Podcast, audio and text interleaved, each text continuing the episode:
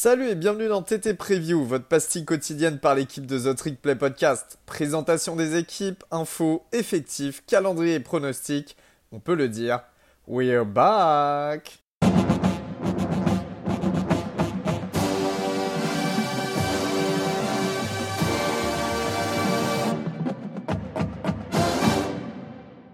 Bonjour à toutes, bonjour à tous, bienvenue dans votre nouvel épisode de The Trick Play Preview. Aujourd'hui, on va se battre pour la Stanford Axe Montigus. Du côté de la BRA de San Francisco, on va donc parler des California Golden Bears et des, du Stanford, du Cardinal de Stanford, pardon. Deux programmes que j'aime bien, je crois que c'est ton cas aussi, Gus. Hein. Oui, évidemment, évidemment. Bien que Stanford soit une rivalité avec Notre-Dame. Eh oui, c'est vrai, effectivement. Euh, et que Cal, vous allez les rencontrer cette année. Donc, c'est doublement, euh, ça te concerne doublement euh, cette, cette preview. donc là, on va, on va ranger, on va ranger la sec et les, et les, les débiles. On, va du côté des nerds et des grosses têtes. voilà, que Cal et Stanford font partie hein, de, de, de, de facs brillantes académiquement, avec tous les, les problèmes que ça peut, que ça peut engendrer en termes de recrutement. Je te propose de commencer par les Golden Bears, si ça te va, euh, Gus, et puis on parlera de Stanford après. Euh, alors, un petit bilan de, la saison 2021 de, de, Californie. Alors, un bilan de 5-7, euh, une saison un peu à double vitesse, un peu comme Stanford, on va en parler après. un début poussif et une fin de saison un petit peu meilleure, même s'il y a une défaite contre Arizona un petit peu crade. Euh, donc voilà, Justin Wilcox, le, head coach de, Cal, qui, a été à sa cinquième saison euh, à la tête des Golden Bears. Toujours, c'est en fait le problème de, Cal, c'est un peu toutes les saisons ont tendance à se ressembler euh, d'un point de vue extérieur. On a l'impression qu'ils finissent entre 5-7 et 7-5. Voilà, une espèce de cycle sans fin de, je sais pas, de médiocrité. Enfin, c'est pas vraiment de la médiocrité, mais c'est une espèce de normalité, on va dire, dans le college football. On en parle très peu finalement des Bears. Et donc, euh, euh, la question, c'est de savoir euh, pour cette saison 2022, est-ce que Justin Wilcox va-t-il réussir un peu sortir de cal de cette non-présence au college football? Alors, il y a des grosses dettes de la part dans la fac. Enfin, il y a un gros problème d'argent. Il y a une fanbase qui est quasiment inexistante. il y a peu d'engouement de la BRA pour, pour le college football, malheureusement. Alors, pourtant, on est d'accord, Angus. Hein, c'est un des plus beaux stades pour moi de college football et une des, en tout cas, une des ambiances caractéristique hein, de, Magnifique, hein. sur euh, la colline, avec la vue sur la baie. Euh, tu peux voir le match depuis la petite colline euh, Tidewad Hill juste, juste au-dessus. Enfin, les images sont magnifiques. Et si je dis pas de bêtises, le stade est sur la faille de San Andreas, non? Ouais, c'est ça. Ouais, il y a un truc au, truc des 50 yards lors de tête comme ça. Je, vous chercherez les infos, mais je crois qu'il y a un, petit fun fact par rapport au, Memorial Stadium, effectivement de de Cal. Alors, la saison 2022. alors, Déjà, gros changement au poste de, au poste QB. Je pense que c'est cette salle plus importante. Chase Gabbers, après sa 150e saison à la tête des Golden Bears, est enfin parti, entre guillemets. Et c'est Jack Plummer qui arrive en provenance de Purdue qui devait prendre la suite. Alors, c'est un quarterback beaucoup plus classique. Chase Gabbers, il avait cette capacité un peu à prendre ses jambes à son cou pour gagner des yards. C'est pas trop le cas de Jack Plummer qui a, qui a trois saisons derrière lui du côté de Purdue. Euh, donc un, quarterback plus pocket passeur, à voir comment, comment ça va évoluer du côté de l'attaque, parce que c'est vrai que qui dit changement de profil de quarterback dit peut-être changement de, style de jeu. On verra ce que ça va donner. Alors Jake Plummer n'est pas encore officiellement hein, le, quarterback titulaire du côté des Golden Bears. Peut-être que Kay Miller, un redshirt freshman, pourrait jouer les troubles faits, mais je vois mal quand même. Euh, je pense que Justin Wilcox a plus d'assurance avec Jake Plummer et on devrait voir Jake Plummer euh, à, sa, à la tête de son attaque. Euh, la ligne devrait être efficace. Hein. De toute façon, c'est une espèce de constante hein, chez, les Golden Bears. Euh, voilà, il y, a le tackle Ben Coleman et le guard Matthew Steinrich qui devraient être vraiment les, forces en présence hein, sur cette ligne. Euh, à noter quand même un gros départ, c'est celui de McCain Metower pour OU, qui était un, voilà, un guard très, très efficace, très peut-être même le meilleur, euh, le, meilleur membre de la ligne offensive qui part du côté de d'Oklahoma, malheureusement. Euh, voilà, au poste de running back, pareil, hein, il y, a, eu Christopher Brooks qui est parti du côté d'Utah et qui va laisser un gros vide, mais Damien Moore euh, devrait le supplanter sans, aucun souci. Voilà, je crois qu'il a plus de 5 cartes par course l'année dernière. Enfin, là, c'est un gros moteur, ça devrait le faire du côté du jeu au sol. Euh, par contre, au niveau des receveurs, c'est un petit peu, euh, voilà, c'est un peu la grosse reconstruction. Les trois meilleurs receveurs sont partis, les trois meilleurs tight ends sont partis. Enfin, quand je dis meilleurs, c'est en termes de production. Hein. Euh, voilà, donc une certitude, c'est Jeremy Hunter qui a sorti une bonne saison au poste d'outside receiver plus de 18 yards à la réception l'année dernière, ça devrait le faire. Voilà. Après, la question, c'est qui va step, up derrière pour, euh, bah, pour euh, éviter que ça soit une seule cible qui soit, euh, qui soit choisie. voilà. Donc, il recrute plutôt bien en général à ce poste-là, donc ça devrait, ça devrait le faire du côté des Conubers, mais voilà, il y a, quand même une, une question qui reste en suspens. La défense. Alors, comme d'habitude, les squads de linebacker, ça devrait être quand même la grosse force euh, de l'équipe. Alors Cameron Good est, parti malheureusement pour les Golden Bears, mais il y a Jackson Sherman qui est arrivé du côté, euh, depuis Arizona, il me semble, dans mes souvenirs. Et voilà, ça va comment il s'appelait euh, le linebacker à, à Cal, là, qui mettait un nombre de plaquages, mais qui avait fait une ah. saison à 130 ou 140 plaquages Donc il y avait bah, bien sûr Evan Weaver hein, qui avait fait les, beaux jours. je pense que c'est lui que tu mentionnes, Gus.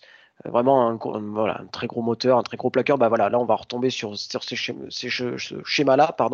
Donc là, ça devrait être Jackson Sherman qui devrait être euh, mis à contribution. Alors c'est pas, il n'est pas extraordinaire contre la passe, mais il est très très bon contre la course. Euh, et puis ça tombe bien parce que la secondary est plutôt expérimentée, notamment Daniel Scott le safety et, et Lumaga Ernst le cornerback. Donc voilà, un peu plus de certitude du côté de de la secondary. Alors pour moi, le facteur X, il va être en défense. Ça sera Brett Johnson. Alors, on en avait beaucoup parlé en 2020 et en 2019. Je ne sais pas si tu te souviens, Gus.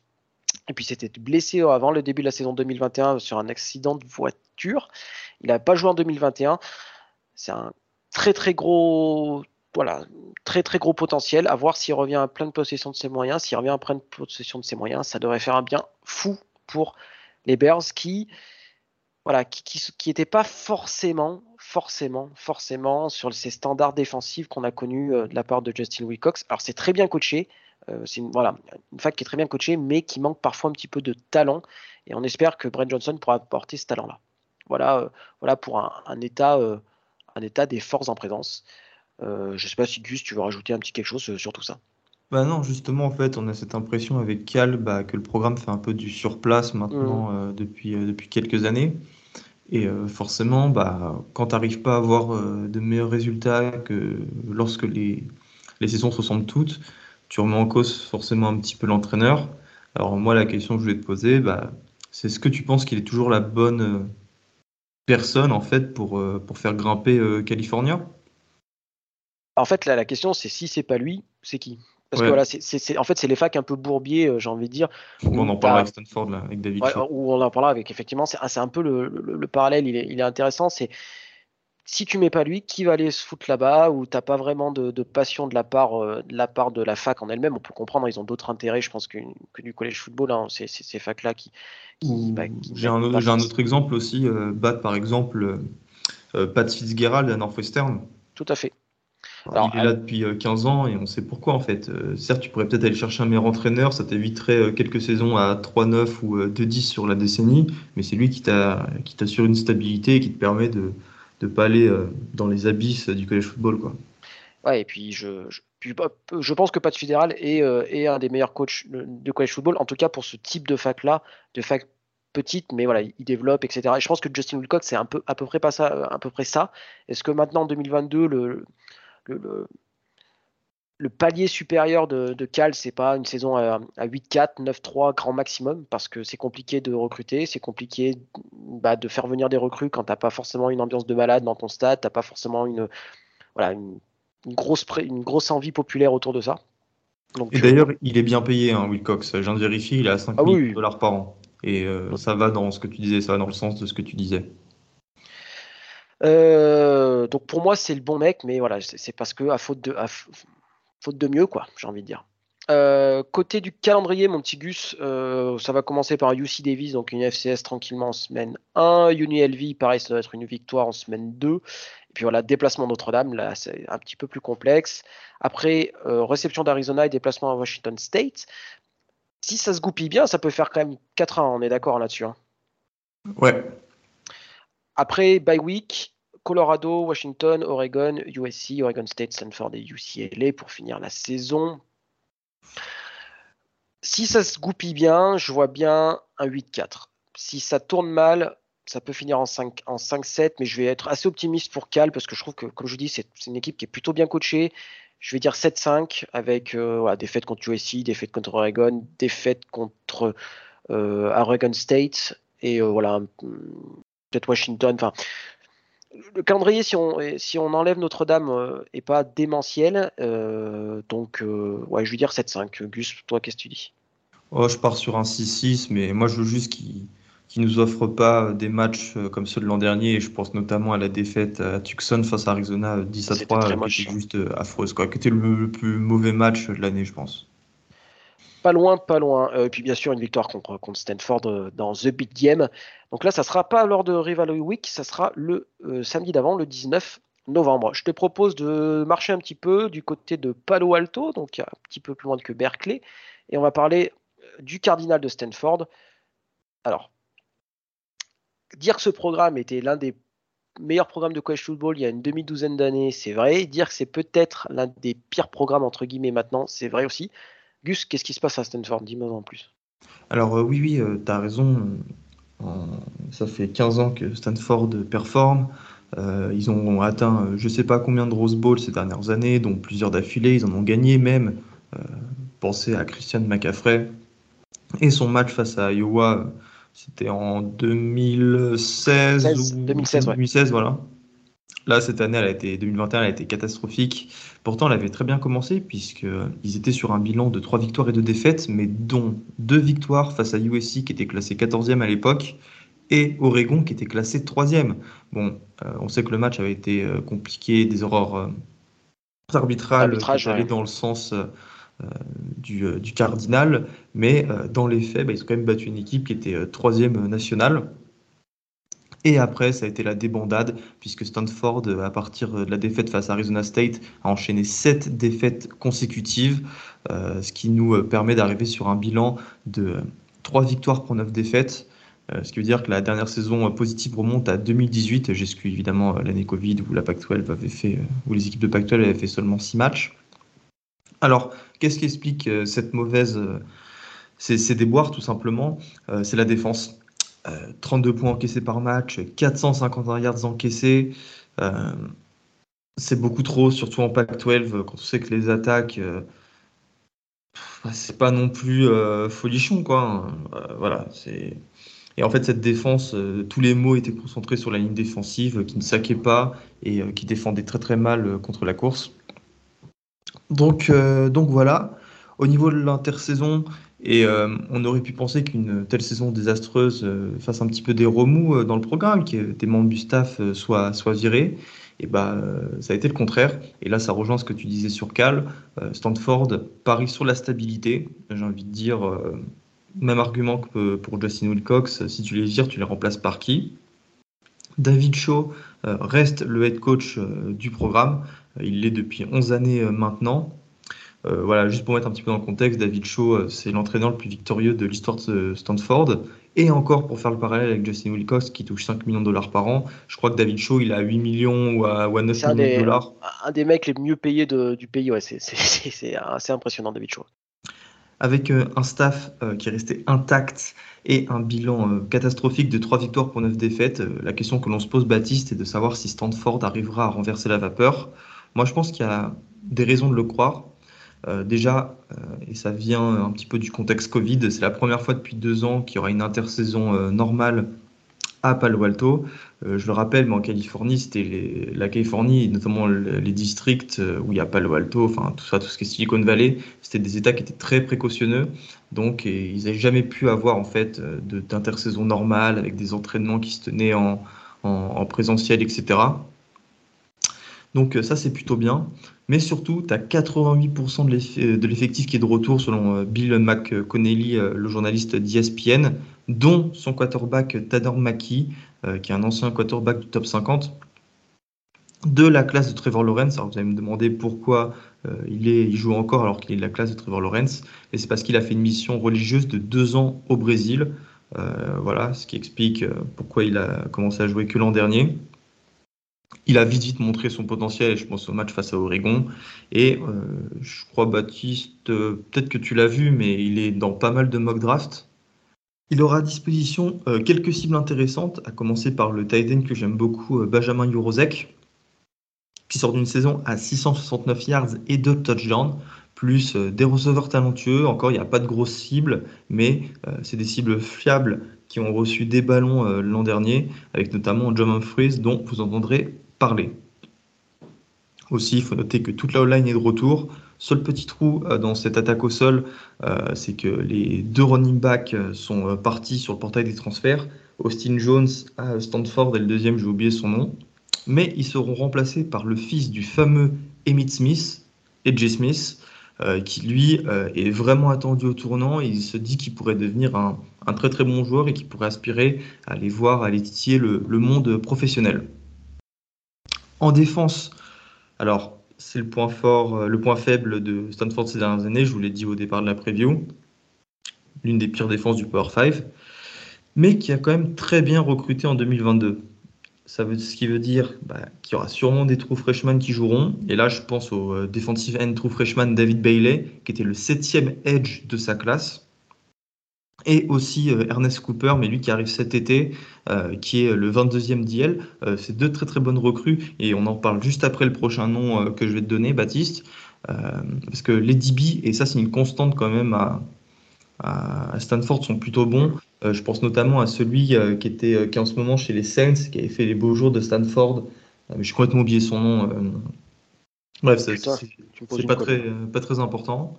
Et ils accueillent évidemment le safety Patrick Fields, qui sort quand même de trois années titulaires à Oklahoma. C'est pas rien. Et cette expérience euh, va vraiment, euh, bah, je, pense, être bénéfique à cette défense, tout simplement. Et c'est ce qui manque euh, bah, quand tu es autant en, perdition. Maintenant, avant de partir sur le calendrier, moi, c'est une question. enfin, je sais que Baptiste a déjà ton, ton idée sur la question. C'est savoir si Stanford est nil compatible. Alors, ce que je veux dire, c'est est-ce que ces programmes comme Stanford, Cal, Northwestern ne sont pas ceux qui vont le plus euh, pâtir euh, de, euh, bah, en fait de, du chemin que prend le collège football? Ça veut dire payer les joueurs, les contrats de sponsoring, les, boosters, les alumni de la fac qui te donnent de l'argent, etc. Qu'est-ce que tu en penses? Je pense que c'est une excellente question et ça va même au-delà de la question de la, NIL. Pour moi, c'est même une question est-ce que Stanford, notamment Stanford, et pas le programme qui a le plus de mal à se mettre au diapason du monde du college football en 2022. Alors je m'explique avec ça. Alors il y a quelques années, avant, les, les recrues lycéennes ne pouvaient signer qu'au mois de février. D'accord? Euh, maintenant, il y a une, early période euh, où quasiment on va dire 90% des recrues signent, c'est au début décembre. Le problème d'une fac comme Stanford, c'est que vous n'êtes pour pouvoir signer à Stanford, il faut être accepté à Stanford. Et vous n'êtes pas accepté à Stanford au mois de, au mois de, de, décembre, vous l'êtes plus tard dans l'année. Ce qui fait que ne peuvent pas signer de recrues au mois de décembre. Et rien que ça, ça les met en porte-à-faux total avec le reste des équipes. Vous rajoutez à ça au fait que pour quand il s'agit de transférer à Stanford, il faut d'abord être accepté à Stanford. Stanford, quand je vous dis que c'était une fac euh, académiquement élevée, c'est peut-être presque la meilleure au monde. Donc, euh, pour prendre le cas de Patrick Field, Patrick Field, en fait, avant de dire je vais jouer au, euh, football à, Stanford, il a dit non, d'abord je, peux être, euh, je peux étudier à Stanford. Et quand il a eu le droit d'étudier à Stanford, il a dit ok, maintenant je peux jouer au foot à Stanford. Vous c'est pas. On va dire que dans d'autres facs qu'on citera pas, c'est plutôt dans le genre je joue au foot et après on se trouve le moyen d'être éligible. Là, à Stanford, c'est complètement le chemin inverse et il est très facile de partir de Stanford, il est beaucoup plus compliqué d'y aller. Et donc, en fait, à terme. Euh, justement, juste comme ça, euh, ça suit directement ce que tu viens de dire. Euh, Stanford fait très peu d'offres de, de scholarship. C'est celles qui en font le moins parce que, parce que, parce que académiquement, c'est tellement compliqué d'y rentrer. Et ben, mes chiffres sur 2022, je crois que Stanford a fait à, à, peine 110 offres, alors que Michigan, par exemple, qui pourtant se, se targue d'être une et elle l'est d'ailleurs, hein, mais des le, le, tacle à la gorge. C'est bon, j'ai le droit de faire mon petit tacle. D'ailleurs, euh, je vais être très salé ces prochains jours sur Michigan. Euh, alors que Michigan offre euh, des bourses à 350 joueurs, Florida à 300, Alabama aussi à 300. Enfin, c'est pas le même monde. C'est clairement pas le même monde. Et après, je pense que il y a du pognon à Stanford, c'est pas le souci. Avec le réseau euh, d'alumni qu'ils ont, c'est pas le souci. C'est juste que ces alumni-là, ils n'ont pas forcément envie de mettre de l'argent dans du college football d'en payer. En fait. Mais je, pense qu'il faut avoir une, une démarche presque caricaturale. imaginez le riche alumni qui a une entreprise dans le Tennessee, enfin de Tennessee, le riche alumni bah, de, Tennessee qui a une entreprise, je sais pas moi, de, de, bois, un, bûcheron, mais qui, a beaucoup d'argent, lui, il est prêt à foutre des millions, des millions, alors que bah, l'alumni de Stanford, qui est dans la Silicon Valley, qui est un peu plus européanisé, un peu plus ouest des, États-Unis, bah, ah lui, il ne donnera jamais 5-10 millions pour acheter des recrues. Il va peut-être donner à Cathy Ledecky en natation, mais moins. Il a, il a raison d'ailleurs. Hein. Ah, non, mais en, soi, c'est pas, pas, si mal que ça. Mais pour les fans de Stanford, ils sont pas nombreux, hein, parce que vu l'ambiance qu'il y a au Stanford Stadium, c'est pas, pas ça qui va les déranger. Mais voilà, c'est, des programmes qui sont, qui sont très clairement en chute libre. Et je vois mal, à part une, législation, mais là, je, j'ai absolument pas les bases juridiques pour, me poser la question de savoir comment on fait. C'est des programmes qui risquent, qui sont déjà rentrés dans le rang et qui risquent de, de, de disparaître médiatiquement, on va dire quoi et est-ce qu'ils rentreront dans le rang euh, dès 2022 On voit ça avec le calendrier. Alors, euh, moi, je pense que ça va être difficile de se battre pour un bowl. Euh, en match hors conf, ils affronteront BYU, Colgate et Notre-Dame. Alors, Colgate, c'est le premier match, ce sera une victoire. Mais après, évidemment, deux défaites face à Notre-Dame et BYU, qui seront deux bonnes équipes cette année. Et après, je trouve que tu as un calendrier de Pac-12 qui est quand même pas facile. Ils se déplacent à Oregon, ils vont à UCLA, ils vont à Utah, ils vont à California. California, euh, c'est pour ça que tu as parié pour eux, mais c'est quand même difficile de se déplacer là-bas, euh, surtout quand c'est l'une des seules équipes euh, des cités où ils peuvent remporter le match. J'ai du mal à voir plus de 5 victoires, pour être honnête. Je, vois Colgate, moi, FCS. ils jouent, ils jouent même pas Arizona, c'est ça le problème en plus. Non, moi, je pense, je, je partais sur Colgate, Washington State. Arizona State. Ouais, c'est à maison les deux, ouais. Oregon State, ça fait 4. Et euh, un cinquième qui vont aller chercher, euh, pourquoi pas Washington, mais voilà, c'est parce que je suis positif. Donc euh, je pense ouais, je, vais être un peu, moi je vais, je vais dire 3 de 3 victoires. Je, vois mal, je vois mal plus de 3 victoires, même avec une Pac-12 qui est, voilà, qui, qui, est, qui est escalée. Non, je ne vois pas plus de 3 victoires à Notre-Dame, ça va être trop compliqué. À UCLA, ça va être trop compliqué. À Utah, ça va être trop compliqué. À domicile contre BYU, ça va être trop compliqué. Donc 3-9, euh, ouais, je veux dire. Et un siège qui commence à chauffer aussi pour David Shaw, parce que même si on s'en fout un peu du, football à Palo Alto, je pense que presque 8 ou 9 millions la saison, je pense que ça va commencer un petit peu à chauffer pour, pour ses fesses. Voilà, voilà, Auguste, tu veux rajouter quelque chose on Non, rien du tout. Euh, on quitte la baie aérea et on se dirige vers d'autres cieux? Voilà, voilà pour les, la preview des deux programmes euh, de San Francisco, enfin en tout cas du programme FPS, enfin du groupe du Power 5 pendant de San Francisco de la Bay Area. Gus, merci à toi, merci à toutes et merci à tous, et on se retrouve bientôt pour une nouvelle preview. Ciao tout le monde. Salut à tous.